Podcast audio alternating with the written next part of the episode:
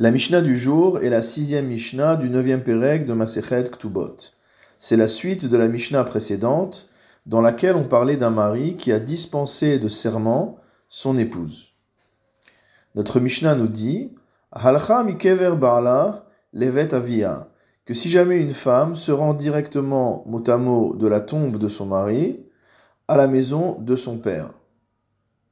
C'est-à-dire, nous dit le Barthénora, qu'elle n'a pas fait d'affaires, elle n'a pas fait de vente ou d'achat, etc., depuis le moment de l'enterrement de son mari. O Shechazra les Bet ou alors qu'elle est revenue dans la maison de son beau-père, Velona cet apotropa, et qu'elle n'a pas été nommée gestionnaire des biens laissés par son mari.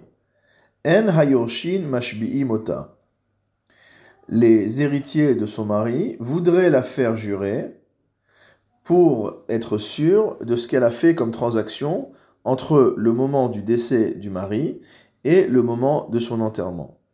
Eh bien, cela, ils ne peuvent pas le faire. Pourquoi? Le Barthénora explique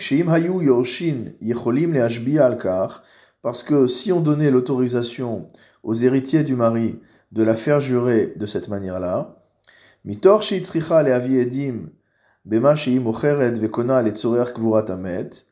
du fait qu'elle saurait qu'elle aurait à apporter des témoins pour tout ce qu'elle va acheter ou ce qu'elle aurait à vendre pour euh, les besoins de l'enterrement de son mari, Ish Amet Navel. Cela allongerait le processus de l'enterrement et le mort en viendrait à se dégrader.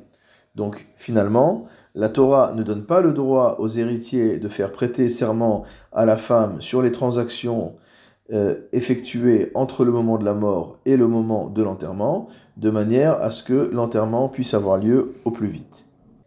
Veim naaset apotropa. Si maintenant la veuve a été nommée gestionnaire des biens laissés par son mari, donc après l'enterrement, hayorshin mashbi mota aleatid lavo. Les héritiers pourront lui faire prêter serment sur le futur, ve'en nota alma avar, mais non pas sur ce qui est déjà passé. C'est-à-dire que sur les transactions effectuées après l'enterrement, les héritiers peuvent la faire jurer.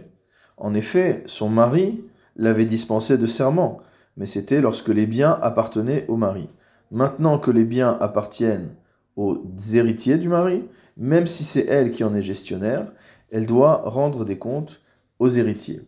En revanche, sur ce qui est passé, c'est-à-dire sur les transactions qu'elle a effectuées du vivant de son mari, étant donné que son mari l'avait dispensé de serment, les héritiers ne peuvent pas la faire jurer, même par un processus, par un mécanisme de Gilgul Shvoa.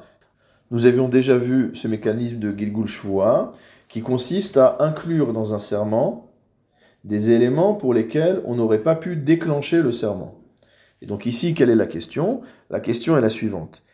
À partir du moment où les héritiers peuvent faire prêter serment à cette veuve concernant des transactions qui sont postérieures à l'enterrement du mari, on aurait pu penser qu'ils auraient pu faire inclure dans le serment de la veuve des éléments liés à des transactions du vivant du mari, donc par mécanisme de Gilgul Shvoa. Cela, nous dit la Mishnah, n'est pas possible.